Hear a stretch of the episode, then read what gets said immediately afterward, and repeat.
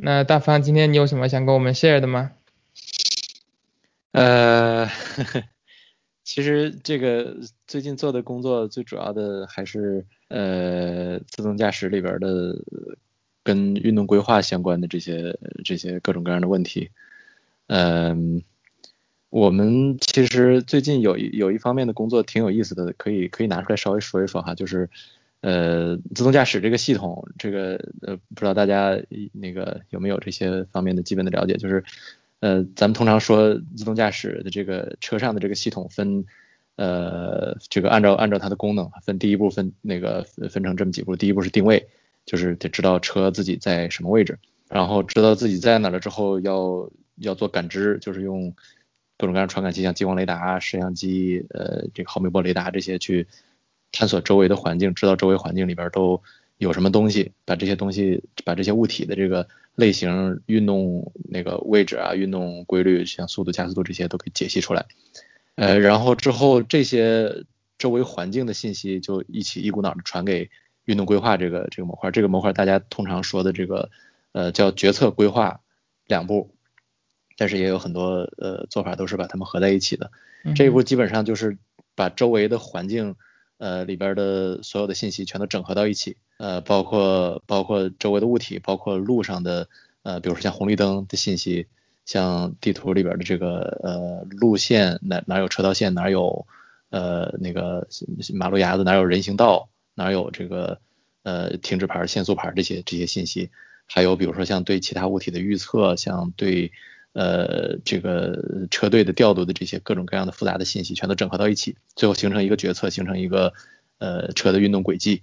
然后这个轨迹就发给这个车的控制这个模块，让车让让控制去去做循迹，去把这个轨迹执行出来，呃，最后转化成方向盘的转向和刹车油门的踏板指令，就这么一个过程。这个我今天想跟大家分享的主要还是运动规划这一块儿。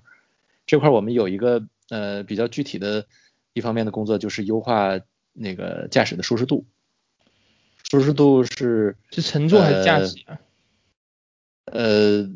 就是对于车里边的人，不管是人类司机还是人类乘客，我们这个车里没有人，没有这个呃专门人类司机哈，但是有人类的这个对对自动驾驶系统监督的这个安全员，所有的这些人他们都会感受到，如果要是你突然打一把方向盘，或者是突然急刹车、急加油门，他们都会感受到，所以就是优化这种这种体感。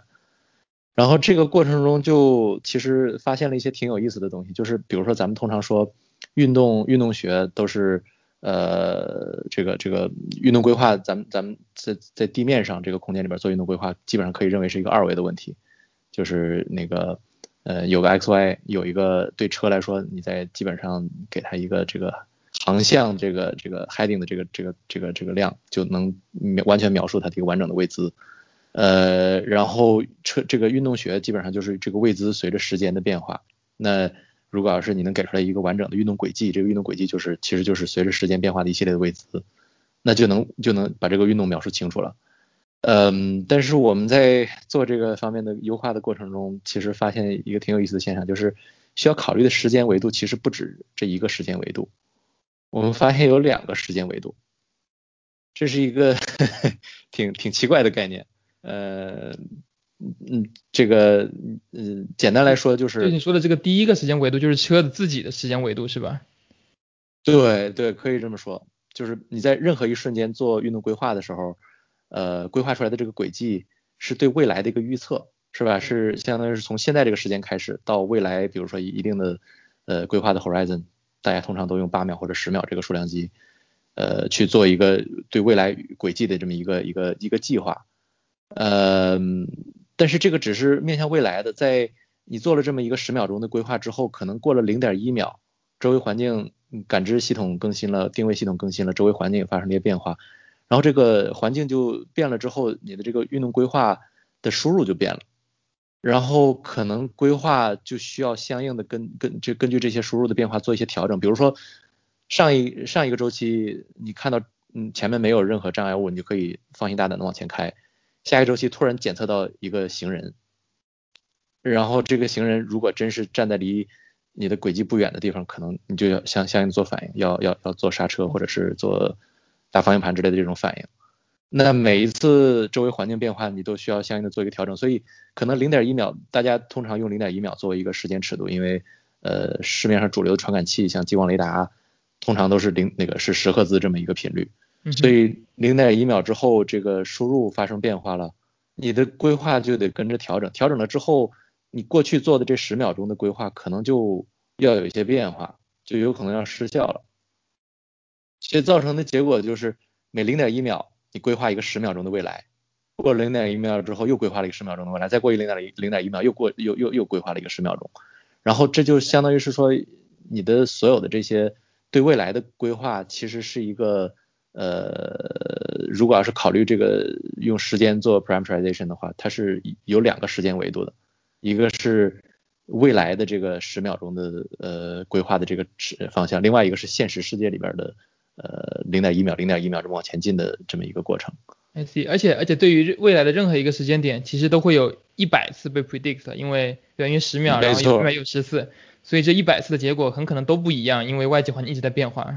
没错，没错，就是这样的。所以这个就你你也可以说这个时间就是同一个时间，它都是现实世界中的时间，只是。经历这个时间不同的次数，但是因为每一个时间点都被你预测了一百次，所以其实你的预测所有的这些预测加在一起，它是个它是个它是个有点像二维平面这么一个东西，呃曲面的一个一个东西。就如果要是你把它们画出来，未来的这个时间方向是一个是一个轴，然后然后那个过去的这方向是另外一个轴，然后在这儿规划一个一个一个一个一个轨迹，在这儿又规划一个轨迹，呃不呃不呃应该应该这么说哈，未这是未来，所以这儿有一个轨迹，然后。在这个点上，这儿又有一个轨迹，这儿有一个轨迹，这儿有轨迹，所以这些轨迹放在一起就形成一个曲面儿。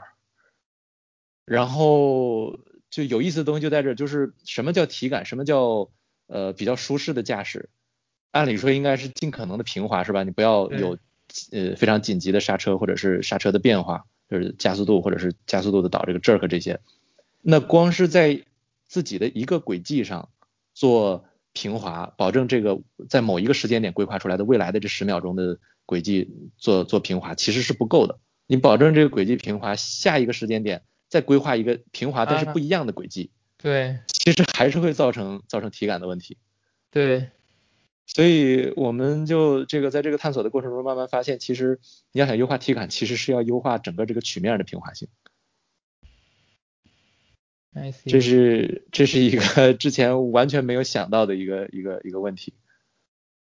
那可是作为作为最后就是真正不得不做决策的那那一秒的话，它其实依赖的还是只是最近的这一个 sensor 的结果嘛，因为它是最 up to date 的这个这个结果。那这种情况下还怎么去保证它的这个平滑性呢？因为不得不做决策了，它可能跟上一秒的上零点一秒的那个结果就是有一点点细微的不一样啊。如果你嗯。去把它平滑的话呢，可能就达到不了你想做 motion planning 的那个效果。那如果你不值得平滑呢，可能就会抽一下。那这种情况下是什么？对，算法怎么做？没错，你这一个问题就直接问到这儿的这个本源了。这就是这个过程中的最最最核心的矛盾，就是呃，其实你要往大了点说，可以说是安全性和舒适性的矛盾。你怎么尽可能的对周围环境的变化做出嗯尽可能安全的？呃，反应，同时这个反应又是又是逐渐那个逐渐变化，呃，不不会有有特别猛的突然的变化。这个问题 不是很简单的，而且这个我觉得是其实是 motion planning 的一个很很核心的问题。咱们想想，人是人类司机是怎是怎么做的哈？人类老司机，其实其实咱们那个在路上遇到的情况，尤其是我们现在在中国做自动驾驶，中国的路面上的。开放道路上的各种各样的呃复杂的情况是很多很多的，是呃尤其是就是呃比如说那些非比较规范、比较国际化的一线城市，不不说这些城市，说就是这个稍微呃郊区一点或者是稍微这个呃城乡结合部一点的地方，其实里边有很多很多呃不太守规矩的交通参与者，不管是车、行人还是。呃，一些根本就没有资格、没没有法律不允许上路的东西，他都可以上路。呃，所以就是 这种各种各样的情况，其实复杂情况是很多的。人类司机大家都知道，坐出租车的时候都知道这个，呃，老司机都能做到处变不惊，是吧？这个什么时候都能都能非常平滑的方式度过过去。所以其实这个里边，呃，就是这个这个这个问题，我觉得还是得得去跟人类司机去取经，就是看人类司机在。周围的环境发生变化的时候，他怎么怎么去处理这个问题？这个这个想法其实我就是我我我觉得整个呃业界也都在慢慢探索，都在都在呃都在思考。但我我理解这里边可能比较核心的一点就是，呃，比如说像像老司机，老司机也有遇到，不管是因为他这个这个盲区或者是遮挡的原因造成的，或者是呃或者是就是有些路上有一些不守规矩的人，他总会遇到突然出现的紧急情况。但是在呃比如说咱们举个例子。你的右右侧车道有一个大那个大公交车停在路边儿，呃，然后你在他的车所所占的车道左侧一条车道，呃，你从他旁边经过过去，有经验的老司机都会在这个时候稍微带一脚刹车，就是知道大呃大客车在那儿有很有可能得对对，这就是常说那个行人鬼探头这个问题是呃路边钻出来行人，你可能那个猝不及防就就就就会发生危险。那所以这里边值得咱们吸取那个就是呃学习的地方，就是做非常非常完备的预测系统。这预测就其实跟现在自动驾驶界常说的预测就不太一样了。咱们自动驾驶常说的预测，其实就是对路上已经探出来的目目标物，也就是主要是车和行人，呃，做他们的未来轨迹的预测。但是这里边涉及到的预测，很有可能就是对整个交通环境的一个完整的判断，然后知道。哪儿有可能会会出现紧急情况，在出现紧急情况的这个这个地方附近就要要早做准备，甚至没有出没有任何信息判断有可能会有问题的时候都要早做准备。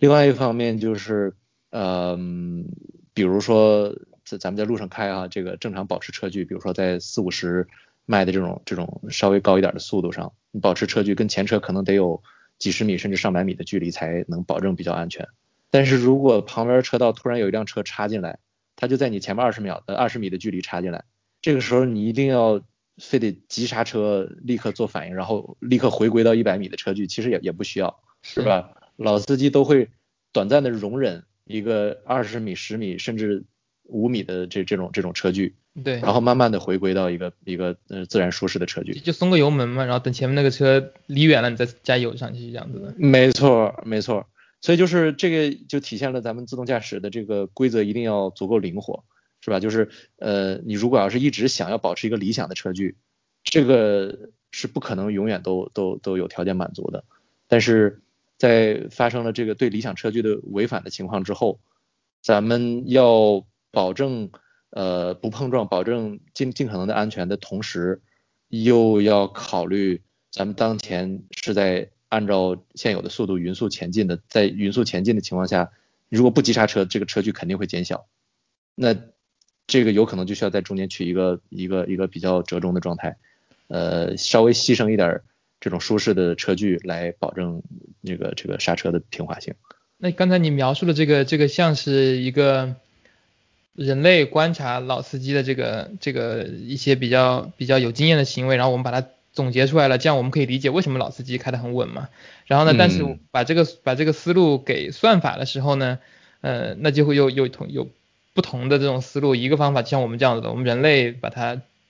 蒸馏出这些非常好的想法，然后给电脑输进去。而另外一个就相当于是要老司机去开车，然后我们直接就相当于是一个 end to end 的这种 deep learning 直接去去去做的，让算法去 figure out 老司机到底哪里比比新手司机做的好的。那你觉得这两种方法是哪种在现行阶段是更更？更有可行度的呢？嗯，呃，其实这个你每个问题都都都问的很关键啊，这个也是业界其实一直都在激烈讨论的一个话题。呃，目前来看，做运动规划决策这一块儿，还是传统方法，这个就是可解释的、可呃可可可可可预料的这种 procedural 的这种方法占主流。端到端的方法，尤其是端到端，咱们通常说端到端，基本上就是比较主流的方法，就是深度学习了。对啊，有不少探索，有其实有有很多呃这个比较领先的自动驾驶公司，像 Waymo、Uber，呃也也也包括学术界很多很多比较呃有名的 AI 的实验室都在探索，但是基本上还没有任何一个端到端的方法能达到比较呃。比较比较令人信服的，超过传统方法的这么一个一个程度，就至少现在这个阶段来看是这样。嗯，对，但是但是端到端的方法发展最近的确很快，这个这个这个方向咱们一定得关注。这个里边的确是有，嗯，有有它内部这个这个合理性呢，它它的存在的意义的。呃，传统的方法现在到这个阶段越做越觉得很多东西耦合在一起，很多呃决策可能很难完全拆开。呃，比如说在在做速度决策的时候，在在做这个在做一开始做路径规划，大家很多时候用这个路径和速度解耦的方式去去做规划，先先规划路径，规划路径完了之后，路径定下来了，再沿着路径去规划速度，什么时间点行驶到什么弧长，这这这这种这种方式，呃，这是这是比较传统的一个大家常用的方式，在这个里头，路径规划你可能就需要用到呃前车的一些运动的一些一些这个运动学的参数。甚至可能需要用到在基本参数基础之上，通过复杂计算提取出来的一些 feature，然后到速度规划的时候，可能你发现又要用这些 feature，那嗯每次用到的时候，你都重算一遍这个，呃从软件工程上来说是是比较比较方便、比较容易执行的，但是计算量就会就会浪费很多。如果要是呃就是说如果要是用比较优化的方法，在一开始算一遍。一开始算一遍，你很多时候又不知道哪些地方最后用不到，所以呃，这个优化起来是是挺麻烦的，同时还涉及到跨很多这个从从从架构上距离比较远的模块，在跨这些模块之间传传这个数据的这些问题，所以其实要想做的比较优化，性能效率比较高，呃，工程上又又比较复杂。从这个角度来说，你如果要是有一个呃，有一个类似于深度学习这种方法，一开始所有的这些整个这个环境做一个完整的分析，提一个 embedding，里边这些呃各种方面的 feature 全都从这个这个这个这个中间结果里边直接就能拿得出来，这肯定是一个很有很很有道理的做法。但是但是这个还方面还需要探索吧，可能还需要一段时间。对，这种就很难解释嘛，就不像这种 rule based 的这种东西，就是你你写了一万条规则，那就就基本能保证它都是有据可循的。像这种像你说的端到端的这种，可能就没办法全部都解释的很清楚。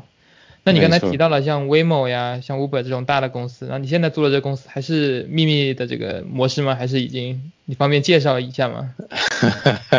呃，现在是已经公开了，这个公司叫青州支行，呃，英文叫。Q C R A F T，我们呃我们的这个目标这个设计初衷，不好意思，我们的目标是呃是要把自动驾驶带入到现实生活中来。这个自动驾驶我们的含义就是高等级自动驾驶，基本上就是在说 L 四。呃，长期一点来说，呃，自动驾驶在人们的生活中，这个真正用到用用到生活中，这个社会意义肯定是非常大的，但这个过程很漫长。大家都现在越来越清楚，这个自动驾驶真正，呃，比如说实现之前，通常大家认为是自动驾驶的典型的应用就是 Robotaxi 这个应用，现在很多这个业内很多人都比较同意的一个观点就是这个五年到十年之内可能不太容易实现，或者说不太容易看到呃真正的商业化的应用，呃，所以在这个过程中，我们采取的这个战略就是呃用。比较可持续发展的、比较呃通用的 L 四的自动驾驶技术，去呃一点一点往前发展，同时做一些这个叫呃业内常说的一句话叫沿途下蛋，呃在这个过程中 用呃用通用自动驾驶技这个 L 四自动驾驶技术去做一些相对来说实现比较早、比较呃那个可行性出现比较早的一些简单的场景，比如常见的场景就是呃低速或者是呃，或者是有这个固定路线的这种这种场景，但是总的来说，要想达到比较大的社会价值，还是得在自动驾驶这个自动驾驶还是得在公开道路上，尤其是市区的比较复杂的路况，解决公开道路上的自动驾驶这个问题，这是一个呃，其实是一个很核心的，也是很难的一个问题。呃，有很多公司在这个阶段现在是避开自动驾驶那个市市区公开道路呃复杂路况的这种自动驾驶的，呃，也可以说是。现在这个阶段的一个可行的选择吧，但是我们一直是坚持，我们的口号是要打造市区自动驾驶的这个市市区复杂交通状况下的老司机这么一个概念。那那这个只有我我们认为哈，只有就是能能够在市区的自动那个在公开道路上做自动驾驶才是有比较大的商业价值的。那我之前我也我也看过这种方面的一些一些报道，就是说其实 L 四就是在一个指定的区域里面能够实现这种这种全自动的驾驶，然后人不用干预的。然后 L five 就是就完全的就跟人一样的嘛。那那在 L 四里面，我感觉可能就是我个人感觉更更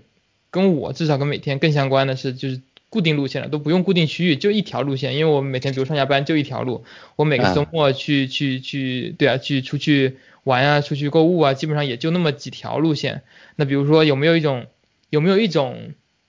研究的模式，或者说这种等已经落地的这种模式，就是说可以我先开这个车开个几个月，他就把这几条路线给学会了，然后然后每当我要去一个新地方，他说，哎，这条路线我没有看见过。然后就就让我自己开一次，他就可以学的差不多了。然后呢，因为这个模式，我想到一个延伸点，就是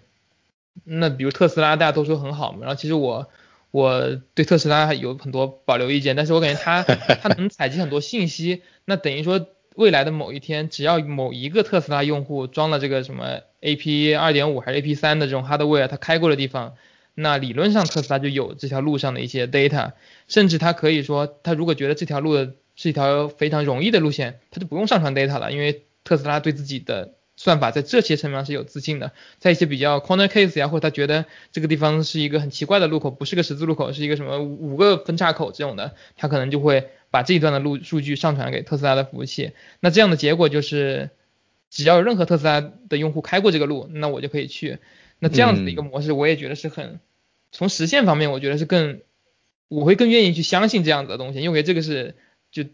所谓深度学习也好呢，所有的计算机也好，其实无非就是一个 table lookup 嘛。那如果特斯拉它能够生成这个 table entry，那未来可以去 去做这个 lookup。嗯，就这方面有道理。comment 吗？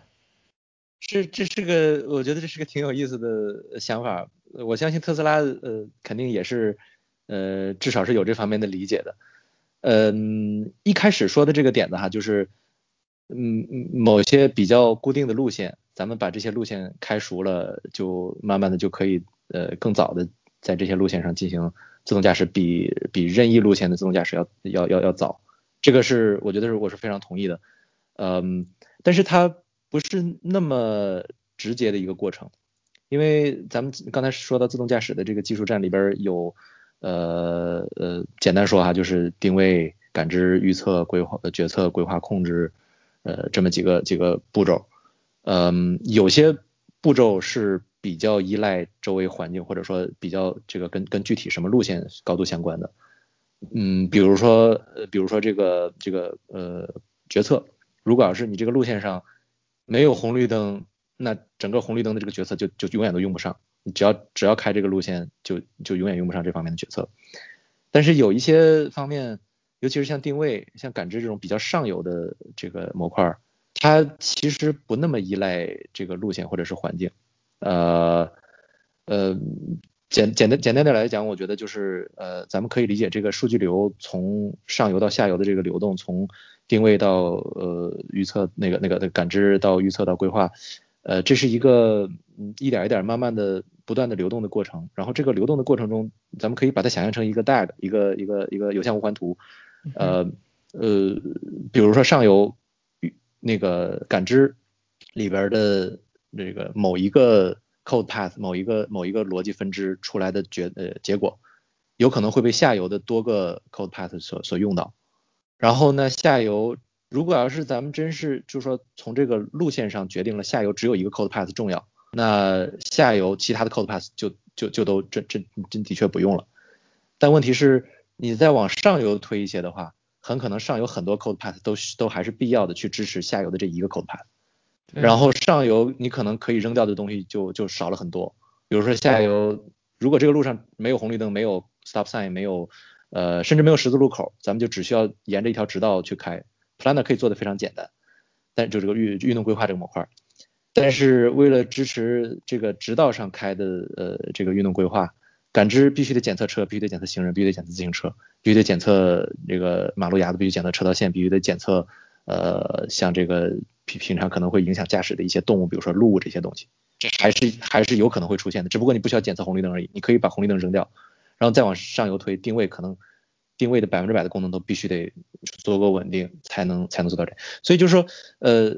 这个有限区域内固定路线，这个的确是一个有利于自动驾驶早早早落地、早早成型的这个这个这么一个因素。但是它没有，就是它不像咱们人的这个人类司机的驾驶的这个能力这么呃有有这么强的适应局部呃情况的这种这种这种能力。所以嗯，可能离你刚才说的那种比较理想的状态，就是咱们。知道只有这一条线路，咱们开几次之后，这个东西真就能学会自动驾驶，离这个还有一些距离。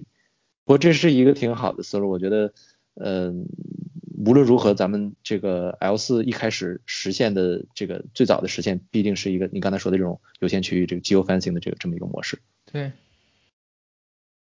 了解了解。那那你在做这个这个？那你这个公司现在在做的过程中，除了这种技术上的问题，然后你平常就是你的这个日常生活中、日常的工作中的话，会呃，除了刚才说的这个 motion planning 这个写写代码、做研究的这个过程之外，其他你花很多时间的一些一些方面大概是什么呢？呃，我我做技术会比较多一些哈，在在我们这个公司里，我们内部的分工，呃，这个。呃，各个各个模块的技术其实也都碰了一些，因为创业公司嘛，这个呃人人手不是那么充足，也不是那么全，所以其实很多事儿原来觉得可能跟自己没啥太大关系，比如说车的线控啊，比如说 这个往车上拧零件这种这种事儿，其实不可避免的都要做一些。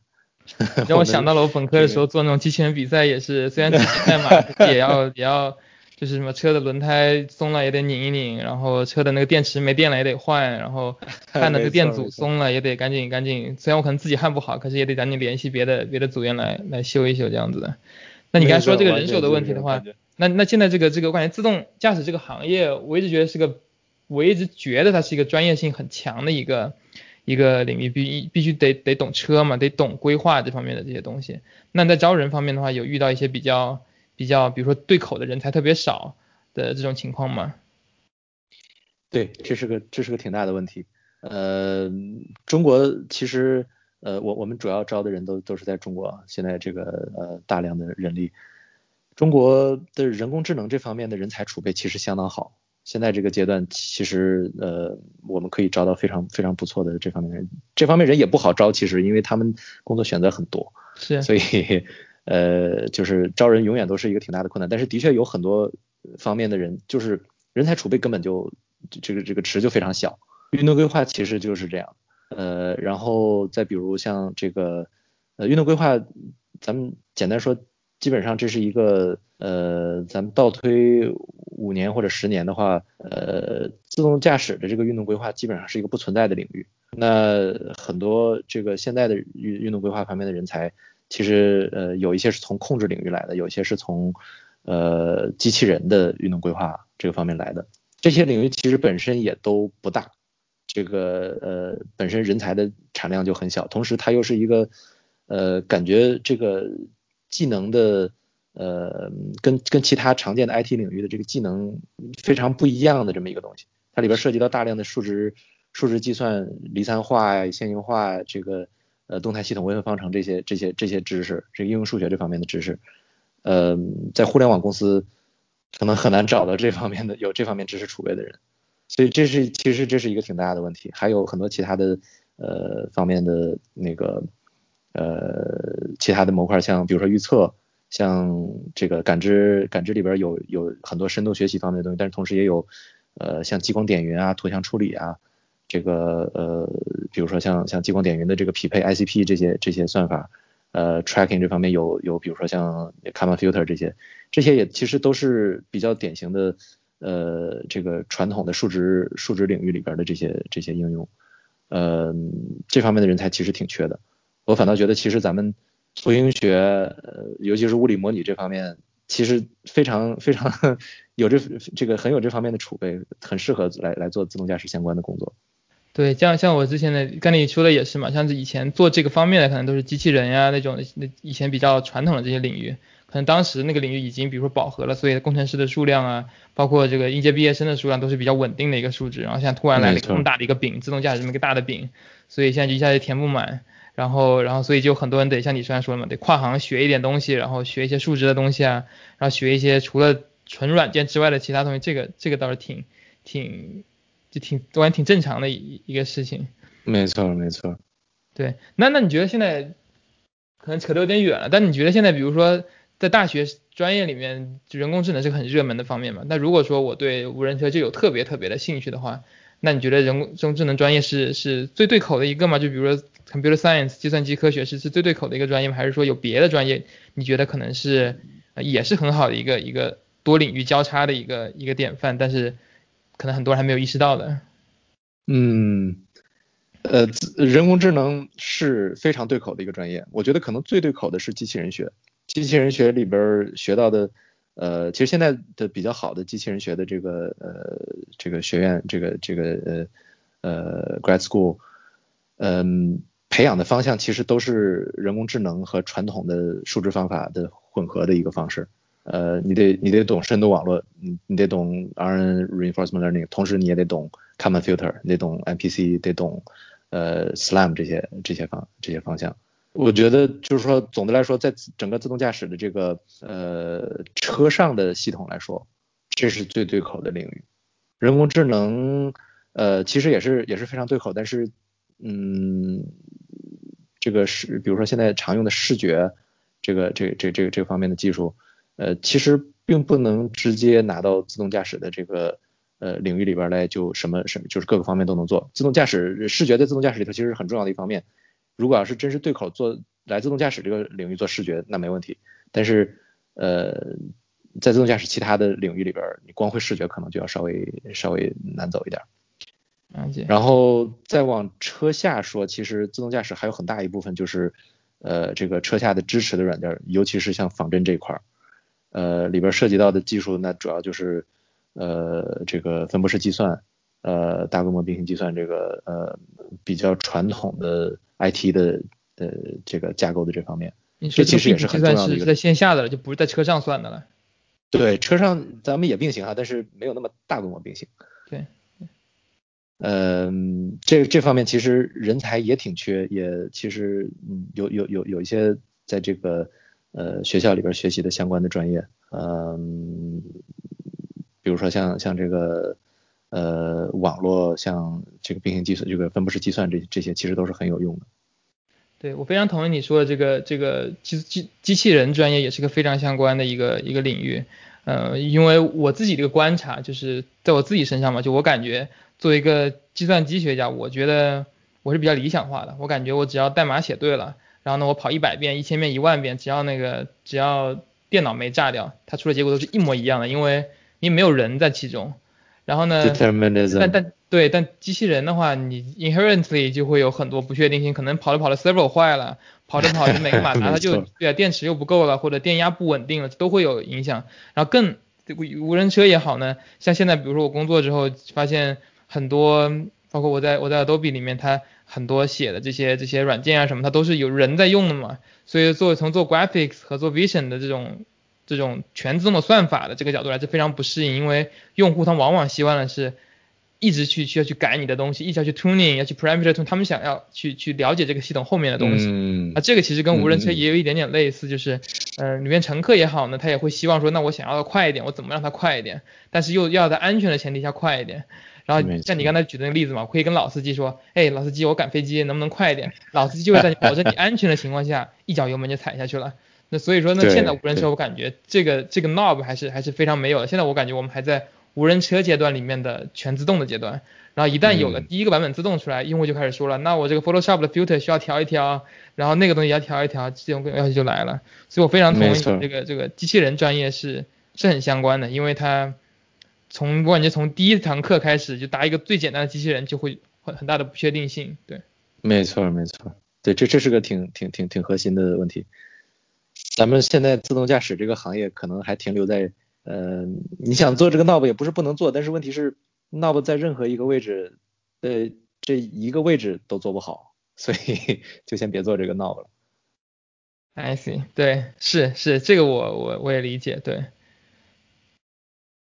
嗯，OK。好，那那那今天这样子的话，最后你想你们公司招人吗？然后怎么？如果大家想想来你们公司面试的话，有什么样的一个渠道呢？呃，我们公司当然招人，非常需要，非常需要呃各位那个呃有有有兴趣有专业知识的同事，尤其是刚才我也说这个呃图形学这方面，还有其他很多相关方面，robotics，呃 AI，呃这个分布式系统啊，这这些这些方面的人才，其实都是都是能用得上的。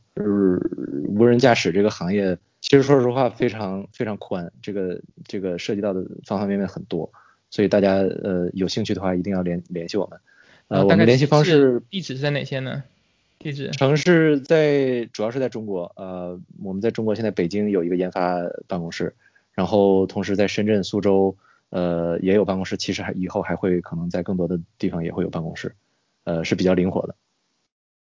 呃，联系方式的话就呃这个直接发邮件发到 hr at qcraft dot ai 就可以。hr at qcraft dot ai。好，我会把它打在那个那个视频的那个描述里面，大家有兴趣的可以跟跟大方联系。非常感谢。嗯，那好，那这期我们就聊到这里了，拜拜。再见。